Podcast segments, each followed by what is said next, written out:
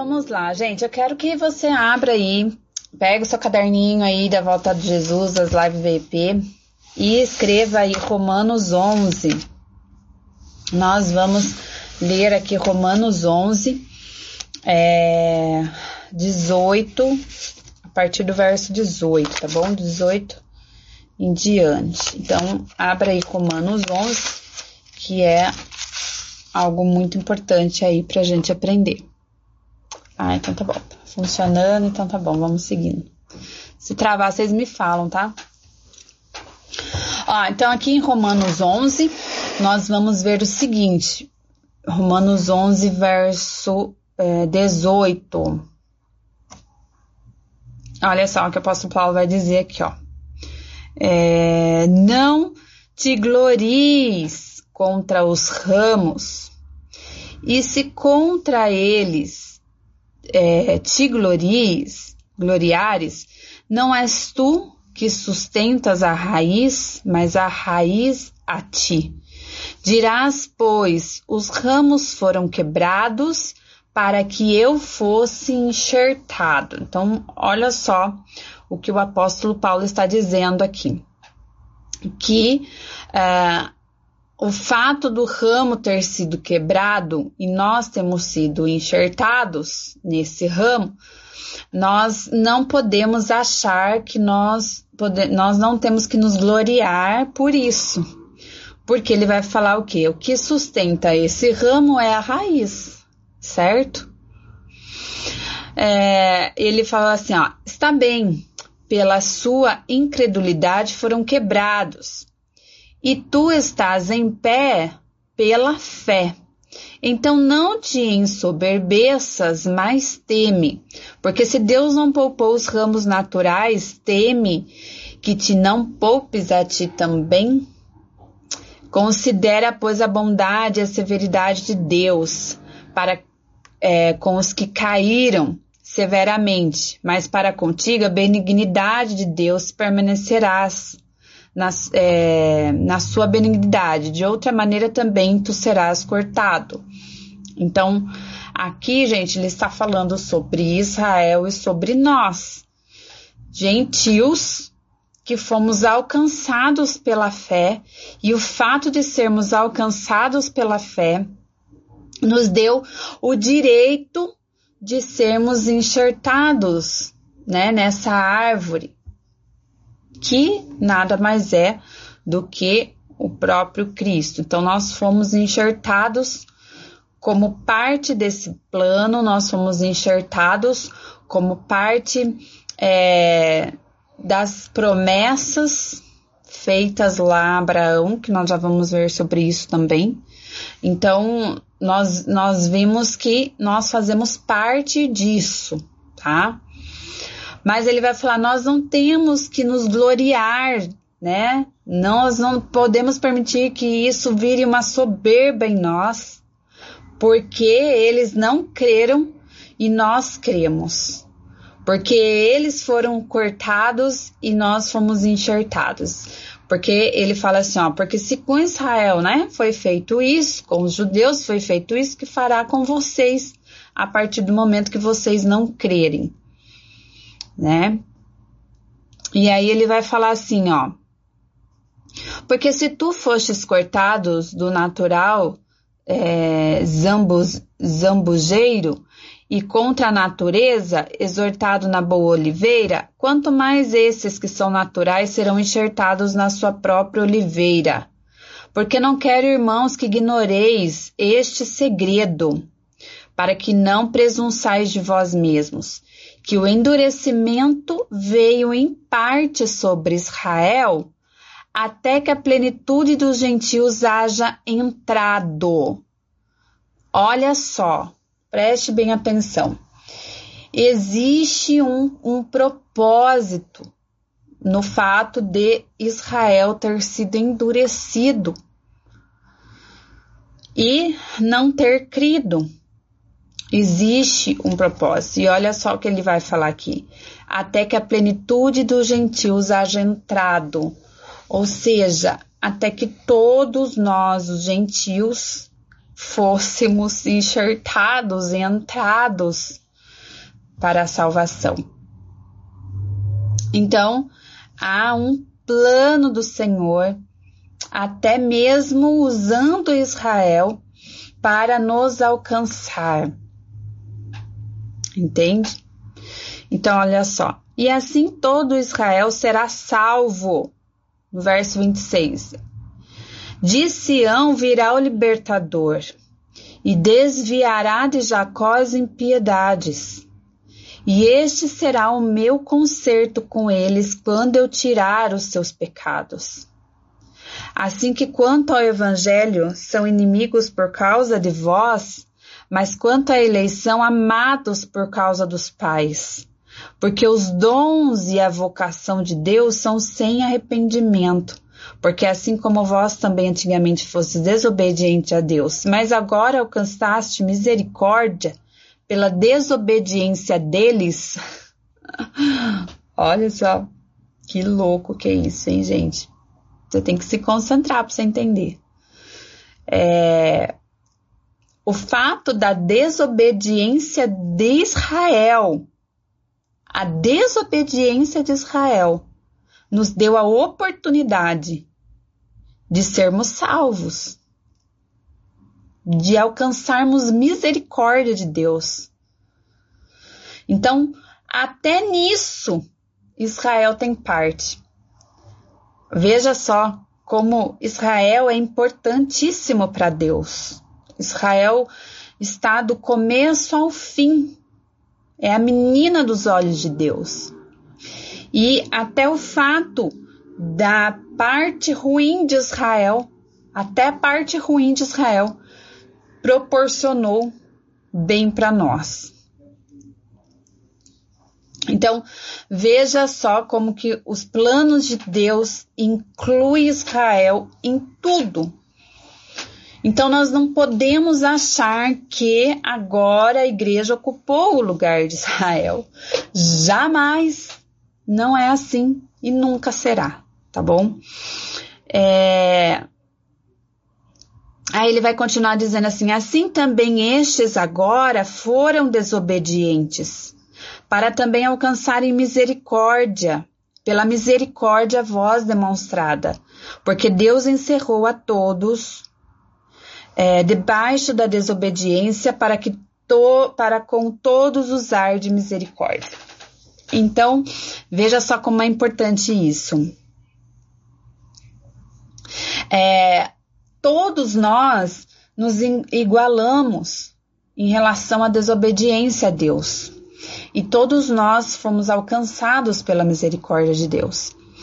E vai chegar o momento em que Israel será novamente alcançado com esse plano divino de Deus de restaurar Israel e de fazer de Israel um instrumento para louvor para todas as nações.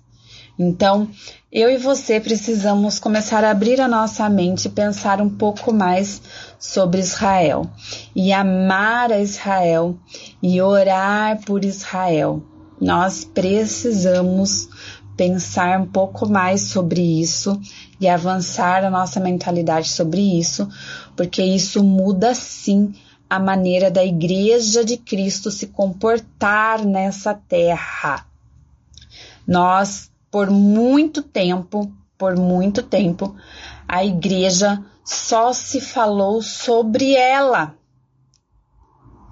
Nós Muitas vezes pregamos sobre a igreja, falamos sobre isso, falamos sobre é, esse mundo fechado da igreja. E nós nos esquecemos que existe um plano maior que alcança Israel. O fato da nossa salvação ter acontecido, o fato de nós termos sido enxertados por Deus para a salvação, sendo, sendo enxertados por Deus para herdar as heranças de Abraão, as promessas de Abraão, nós precisamos entender que há um plano futuro para isso. A igreja tem o seu papel dentro é, de novamente enxertar Israel nesse plano de Deus. Então, nós precisamos aí abrir nossa mente para isso, tá? Eu quero ler com vocês aqui é, Gênesis 12, que é o princípio de todas as coisas. A gente tem que se lembrar que Deus fez uma promessa. E essa promessa ainda está em processo de desenvolvimento. Gênesis 12, 2 e 3, eu quero ler com vocês, tá? Então veja, uma igreja, a gente falou semana passada sobre a igreja madura. Se você não assistiu, assiste lá o IGTV. Estive, esteve aqui comigo o professor Leandro Grela. Foi um assunto muito interessante que nós falamos sobre a maturidade da igreja e o quão é importante a igreja ser uma igreja madura e faz parte da maturidade da igreja ela entender isso nós precisamos também entender que nós não somos o centro, mas Israel, Israel é para onde nós devemos olhar, é em Israel que nós devemos nos atentar e é em Israel que tudo aconteceu e vai ainda acontecer, tá? Então aqui em Gênesis 12, verso 3, 2 e 3 diz assim, ó: e, fa, e fartiei né, uma grande nação, e abençoar-te-ei, e engrandecerei o teu nome, e tu serás uma bênção. E abençoarei os que te abençoarem, e amaldiçoarei os que te amaldiçoarem, e em ti serão benditas todas as famílias da terra. Então, veja, em quem será bendito? Em Abraão.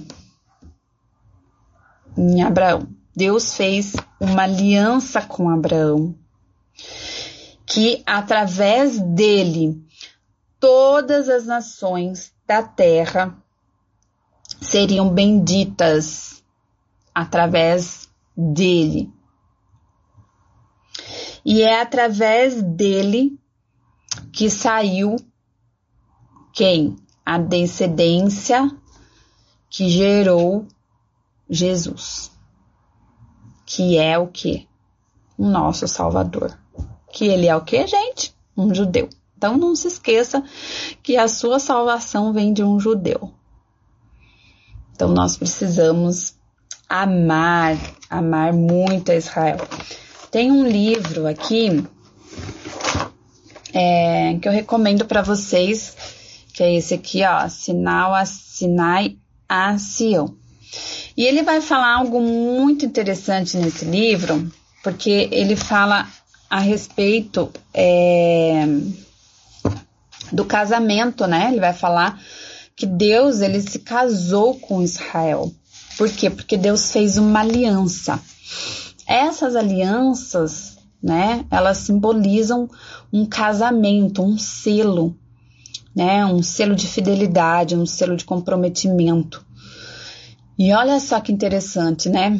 Deus casou, Deus casou com Israel e nos deu um, um filho. E esse filho veio para nos salvar, que é Jesus Cristo.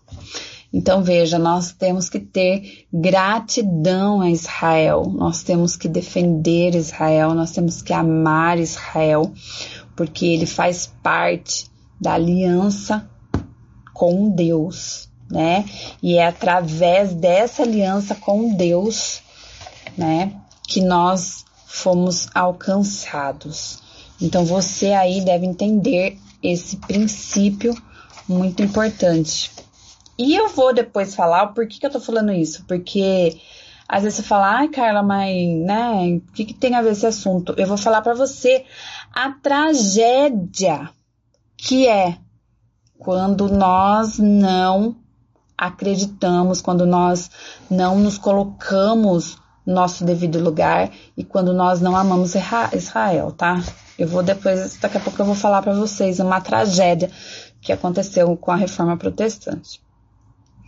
Então, olha só, eu quero ler aqui para vocês uma partezinha desse livro porque eu achei interessante isso, né? O tema principal de Gênesis e o tema principal de Êxodo, eles estão relacionados, né? Em Êxodo, o foco era o plano do Senhor de criar um, um povo escolhido, né? através o qual ele traria o prometido. E agora que o povo escolhido havia sido apresentado, era hora de levar das nações para separá-lo para um povo santo, que através dele viria a redenção da multidões de toda língua, tribo, povos e nações. Então Deus ele escolheu Israel como um povo separado das nações, para manifestar ali, para eles serem sacerdotes, Deus manifestar o relacionamento dele, para eles serem exemplo para todas as nações e através disso todas as nações serem alcançadas e transformadas. É... Então, o Senhor é, tinha que cultivar em Israel uma cultura adequada para dar origem ao Messias, né? E foi isso que ele começou a fazer. Ele se aproximou dele de maneira mais íntima possível e ele o tornaria seu. Israel se tornaria sua noiva e ele seria o seu marido. Então veja, exatamente isso que Deus fez com Israel, né? Através desse era o desejo realmente de Deus que Israel fosse escolhido. E se você for ver aqui em Apocalipse, no final de tudo isso, Deus queria que isso acontecesse, certo? E Deus vai fazer isso acontecer. Aqui no, em Apocalipse 5,19, em Apocalipse 5,19, é 9, desculpa, Apocalipse 5, 9, vai dizer assim, ó, e cantava um novo cântico dizendo: Digno és de tomar o livro e de abrir os seus selos, porque foste morto e com teu sangue comprastes para Deus. É, uh, todo homem de toda tribo e língua e povo e nação. Então, aconteceu, certo? Aquilo que Deus queria que acontecesse aqui em Gênesis aconteceu aqui em Apocalipse. Deus, ele comprou todos nós. Né? Então, Israel fez parte desse plano também para que isso viesse a acontecer, ok? Então, vamos lá, vamos prosseguir aqui. Então, nós precisamos deixar essa cegueira, né? Que faz com que a gente não enxergue isso.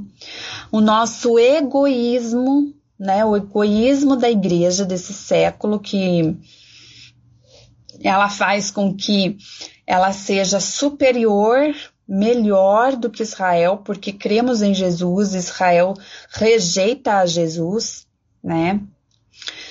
E essa superficialidade que a igreja vive, aonde ela só pensa nela, onde ela só fala sobre ela, e ela exclui Israel de todo o processo de redenção, de transformação, de renovação. Então, nós temos que deixar isso, tá? Deixar isso. Um outro livro que eu tô lendo que também é muito bom e eu vou deixar aqui para vocês é esse aqui, ó, Quando um judeu governar o mundo, que é o nosso Senhor Jesus, amém? Ele é o nosso rei judeu.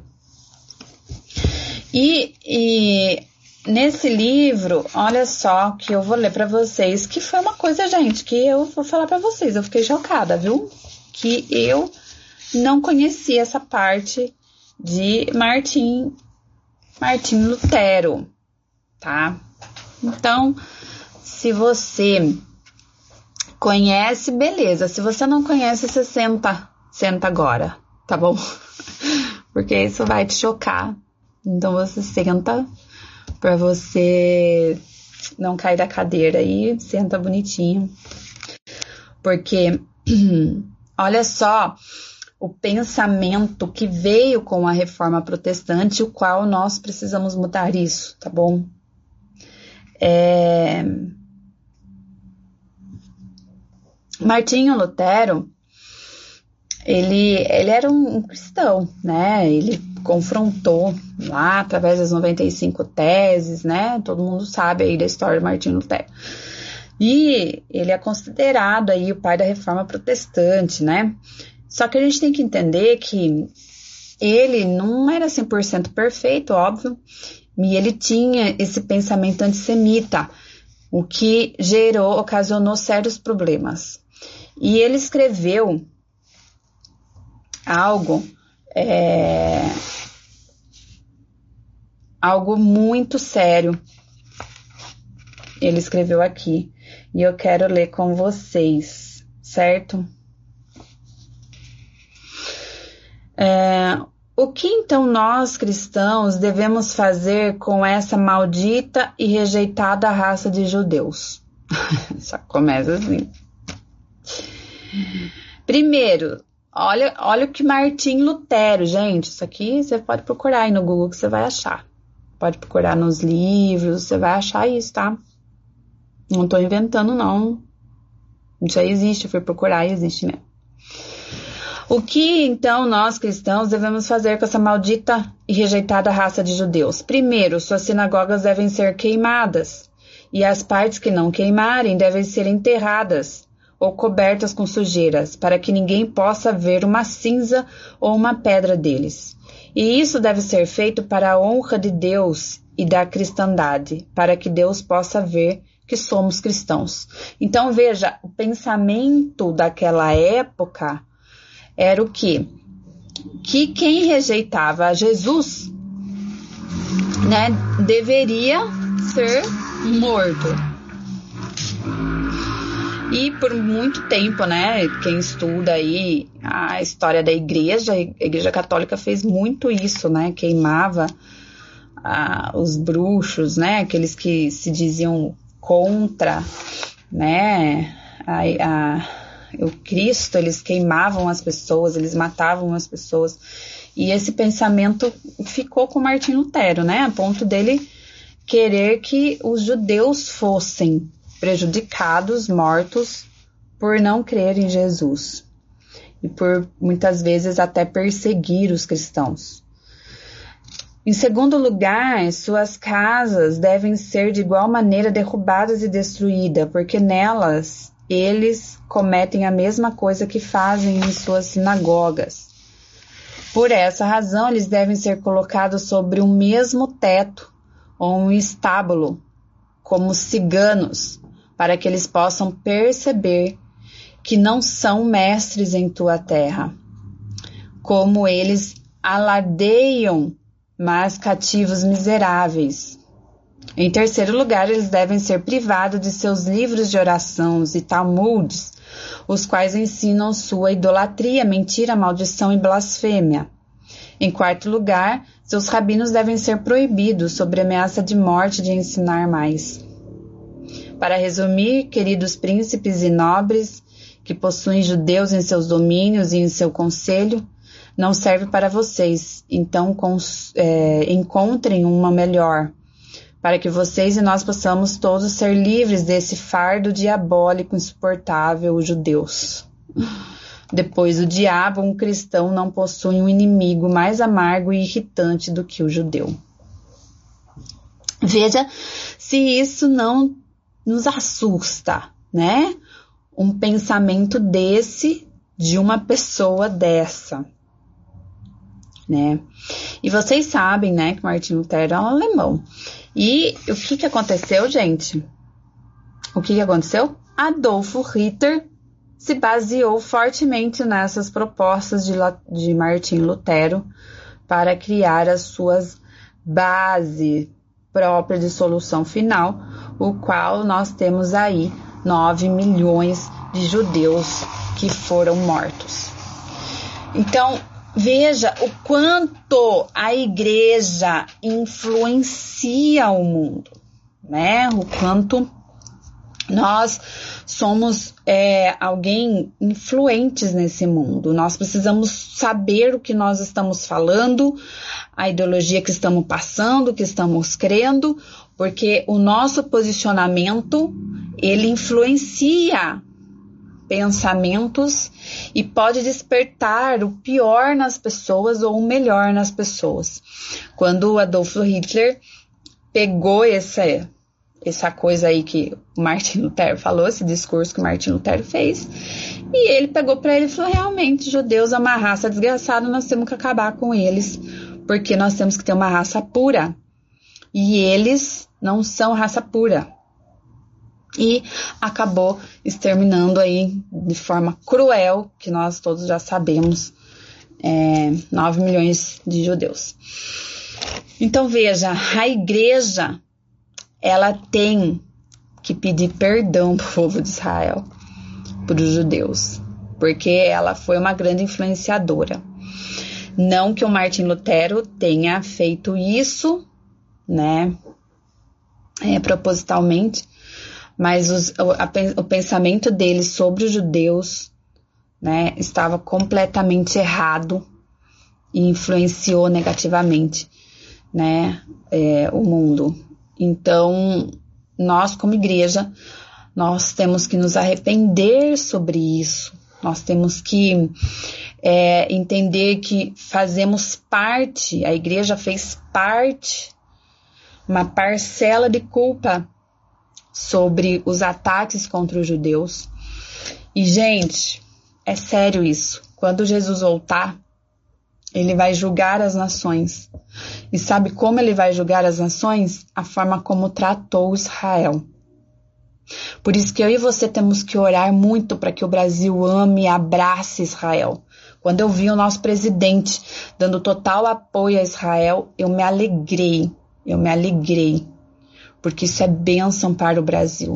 E é bênção para todas as nações que amam e abraçam Israel por mais que eles não creiam em Cristo hoje, eles ainda são o povo escolhido de Deus. Nós não podemos desprezar isso.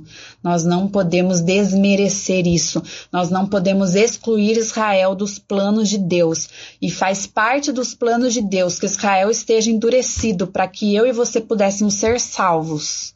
Seria é muita ingratidão nossa excluir essa parte da Bíblia e simplesmente olhar para eles como um povo que despreza Jesus. E, gente, na boa, Jesus vai voltar e vai resgatar Israel. Jesus vai voltar para proteger Israel. Porque nos últimos dias, sabe o que vai acontecer?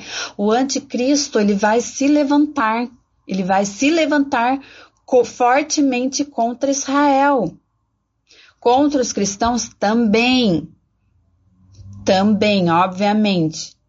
Mas a fúria das nações também é contra Israel, principalmente contra Israel. A fúria das nações que Satanás vai fazer com que as nações se levantem em guerra e cerquem Israel para destruí-lo. E é nessa hora que o nosso rei volta para defender Israel. E quem vai estar junto com Jesus para defender Israel? Nós, a igreja.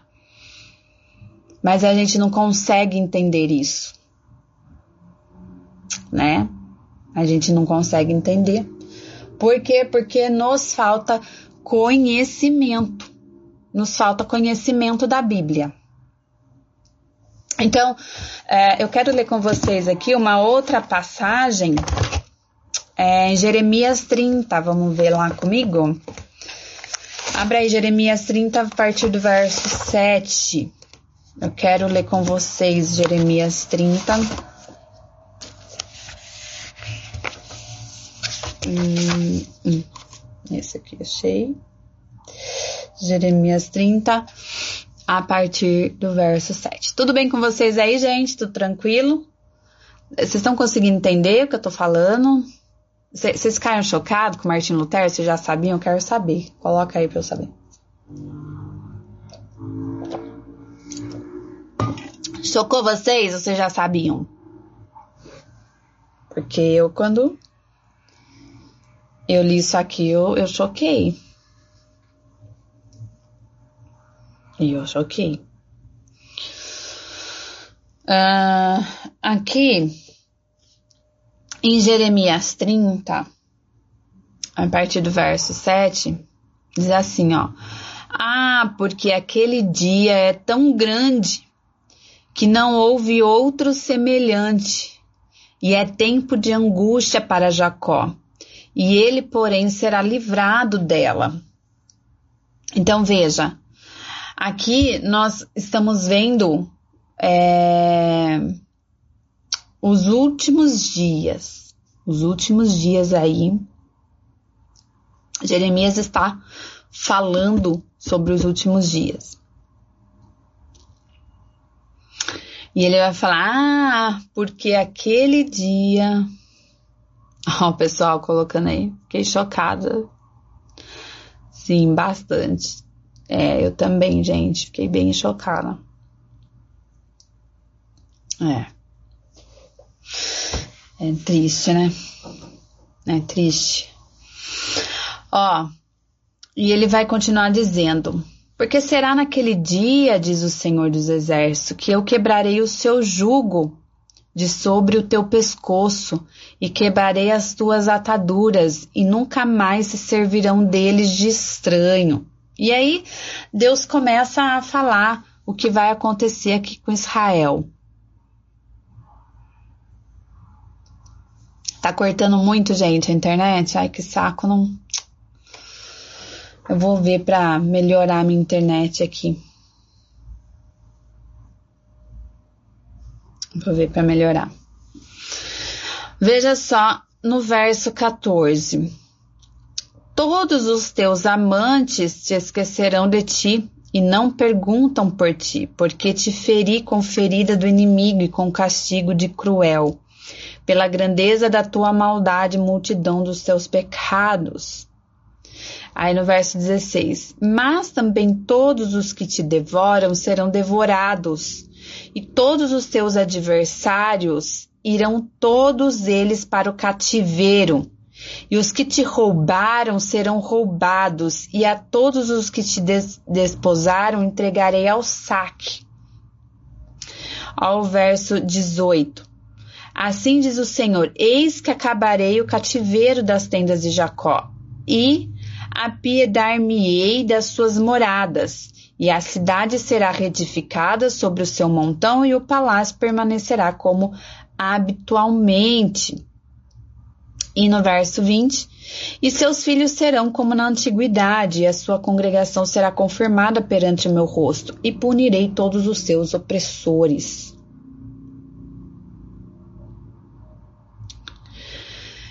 Então veja só, Deus aqui está falando a respeito de punir, punir os opressores de Israel. Deus aqui está falando sobre é, a vingança que ele fará pela por aqueles que desposaram, né, despojaram contra Israel, roubaram Israel e fizeram algo contra Israel. Deus fará justiça a essas nações. E você quer ver uma coisa? Aqui em Isaías 60, é um pouquinho para trás, aqui em Isaías 60, no verso 12, Isaías 60, 12, diz assim, ó.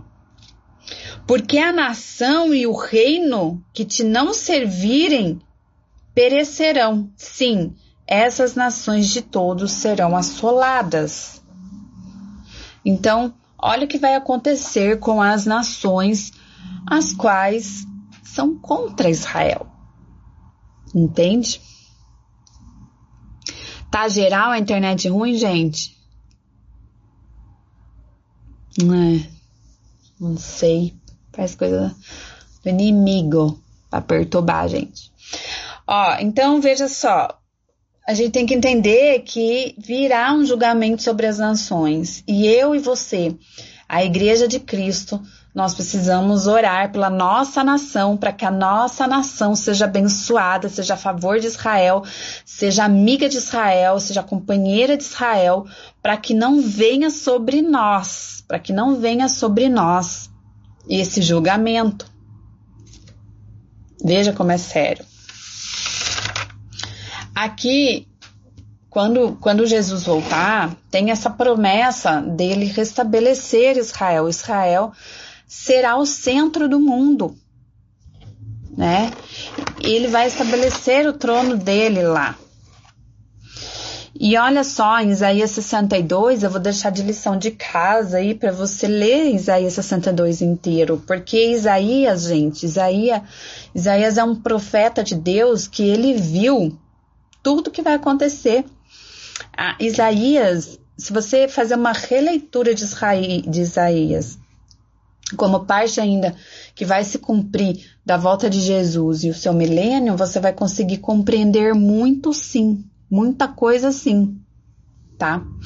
E ó, eu vou ler só um pedacinho aqui para vocês de Isaías 62. É, a partir do verso 1, diz assim: E por amor de Sião não me calarei, por amor de Jerusalém me não aquietarei, até que saia a sua justiça como resplendor, e a sua salvação como uma tocha acesa. E as nações verão a tua justiça, e todos os reis a tua glória, e chamar-te-ão por um novo nome, que a, sua, que a boca do Senhor nomeará. E serás uma coroa de glória nas mãos do Senhor e um diadema real nas mãos do teu Deus. Olha as promessas que Deus tem para Israel e como que a gente vai abolir Israel do negócio, gente? Não, não dá, né? Nunca mais se chamarão desamparada, nem a tua terra se dominará jamais assolada, mas chamar-te-ão é, Efizeba e a tua terra Beolá, porque o Senhor se agrada de ti e a tua terra se casará comigo. E assim os seus filhos se casarão comigo, e como o noivo se alegra com a sua noiva, assim se alegrará de ti o teu Deus. Olha que maravilha! E aqui, ó, no verso 7 diz assim: Nem estejais em silêncio até que confirme e até que ponha Jerusalém por louvor na terra. Então veja, é, nós vimos, estamos lendo aqui que o que Deus vai fazer com Israel lá no futuro, depois que ele voltar, o que ele vai fazer de Israel, porque gente, essa promessa aqui, ó, foi feita há muitos anos, certo? Só que já tá acontecendo, gente? Não, então a gente tem que entender que tá na Bíblia, isso não tá acontecendo porque uma hora vai acontecer, né? E, e quando ela acontecer, a gente tem que fazer parte da parte boa das promessas, das profecias, entendeu? Então, nós temos que pedir aqui, nós temos que orar mesmo ao Senhor, ter esse entendimento e orar ao Senhor para que a nossa terra ame Israel, para que a nossa nação ame Israel. E nós, como igreja, temos que amar Israel, nós temos que proteger Israel, cuidar de Israel, por quê? Porque Israel voltará a ser restaurada. E quando Jesus voltar, uma das coisas que Jesus vai fazer quando ele voltar é estabelecer o seu reino em Jerusalém, lá, né, em, Israel, ele vai estabelecer o seu reino ali, e de lá sairá para todas as nações. Se você perdeu semana passada, eu falei que é, eu com o Leandro Grela nós vamos fazer uma live sobre os mil anos. Eu vou lançar, ainda não consegui fazer, mas eu vou fazer essa semana e vou lançar um sorteio do livro Mil Anos com Jesus. Por quê? Porque eu quero te motivar a leitura e essa leitura desse livro aqui, ó, Mil Anos com Jesus. E é muito é importante que você entenda sobre os mil anos, porque isso te dá uma esperança futura, entendeu? Isso muda a sua visão. Então, tá aqui, eu vou fazer um sorteio desse livro. Você me ajuda a compartilhar, a divulgar e a concorrer também esse livro. E depois nós vamos fazer uma live com o Leandro. Nós vamos falar sobre os mil anos com Jesus. Você vai entender muito mais coisas, tá bom? A Rosana está na cabeleireira pediu para enviar para ela. Oh, glória, aleluia. Manda pro pessoal aí. Então, gente, ó. É... Deixa eu ver o horário, meu Deus. Então, então já tá acabando. Então, pra gente entender, nós precisamos aí é, entender que Deus virá. A ira dos últimos tempos, como vocês viram lá em Jeremias 30, a ira dos últimos tempos, Satanás ele vai se levantar com muita ira. O anticristo, ele vai preparar um exército no mundo. Ele vai preparar um exército para quem quer para quem quer aprender mais, porque só nas minhas lives não resolve, gente. Vocês têm que buscar, né? Cada um tem que buscar aí é, aprender mais. Então, esse livro também, ó, O Anticristo Islâmico. Ele vai falar sobre como o anticristo ele vai é, como ele vai agir nos últimos dias. E uma das formas que ele vai agir é preparando as nações para lutar contra Israel. Então, virá sobre Israel uma forte fúria. E é nesse momento em que aparentemente vão destruir Israel que Jesus volta, tá bom? Volta para reinar. Bom, se a gente conseguir compreender os tempos, né? E reconhecer onde estamos na linha de tempo, né? Então, nós, como igreja, nós temos que criar estratégias para cumprir esse plano de Deus, tá?